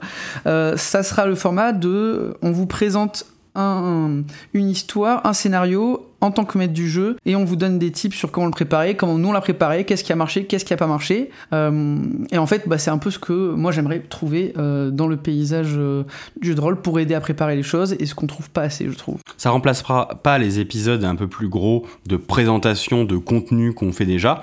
Alors peut-être qu'on ne présentera pas plus que des jeux de rôle, mais peut-être qu'on présentera des, certains add-ons de jeux de rôle, on va dire, un peu plus en détail. Si par exemple euh, il sort un gros add-on euh, bientôt de Rêve de Dragon euh, de campagne, peut-être qu'on fera une Les- présentation les- plus le précise. intermédiaire, tu veux dire? Peut-être, peut-être. Mais Si jamais un jour il sort et que peut-être effectivement on vous fera un épisode il dessus, continuera à avoir un gros épisode par mois de présentation comme ça. c'est ça. Et ce nouveau concept sera probablement des, des épisodes plus courts, ouais. ou en tout cas en plusieurs sessions, qu'on mettra en plus sur les 2-3 les- semaines. Ça. ça. pourra aussi des fois, si on a un peu de retard sur l'épisode principal, ben, combler le fait. Donc ça, je pense qu'on sera sur un rythme d'un épisode toutes les 2 à 3 semaines à partir d'octobre. Ouais, Alors voilà. sans promesse, hein, mais c'est ce qu'on va essayer de faire. Euh, pour vous donner une idée de ce qu'on pourra faire, ça va être par exemple euh, le supplément euh, Berlin pour Cthulhu. Ben, il y aura Voilà. vraiment une aide maître du jeu là-dessus parce que c'est un supplément qu'on est en train de jouer, qu'on va finir de jouer début d'année prochaine. Les nouvelles boîtes les- les- ben, juste la boîte d'Alien par exemple, ça peut être un super hors sujet pour aider parce que Ah, quand même. ouais, mais il y a le- la boîte qu'on n'a pas encore faite. Oui, ça, hein. on va le faire, on va la faire, on va la faire. Il y a le supplément Colonel Marines. Euh, Ouais, non, mais il y a des choses qu'on va. Ok, il y a des choses à faire. Earth of Darkness. Voilà, on va aussi essayer de peut-être créer un Discord euh, pour Mm. euh, la communauté. S'il y a quelques personnes qui veulent passer, donner leur avis, discuter de de rôle. On profitera probablement de la convention pour le, le, le mettre, à, enfin, le mettre à disposition ça. euh, pour les gens. Et, Ça et- arrivera sur nos descriptions d'épisodes quand on Ouais. en aura un. On va faire ça durant l'été tranquillement. Et puis voilà, donc on fait une petite pause à partir de maintenant jusqu'en octobre. On fait une pause. En fait, on fait une pause de publication, mais il y a beaucoup de travail cet été qui s'attend Voilà, parce qu'il il va falloir créer cette nouvelle émission. Effectivement. Ouais. Puis il y a des préparations, puis on a d'autres choses à faire. On a quand même des sessions qui arrivent, des grosses sessions à préparer. Donc Mm. c'est vrai qu'on a pas mal de choses à faire.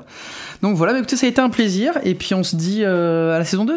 C'est ça, ouais. Salut Salut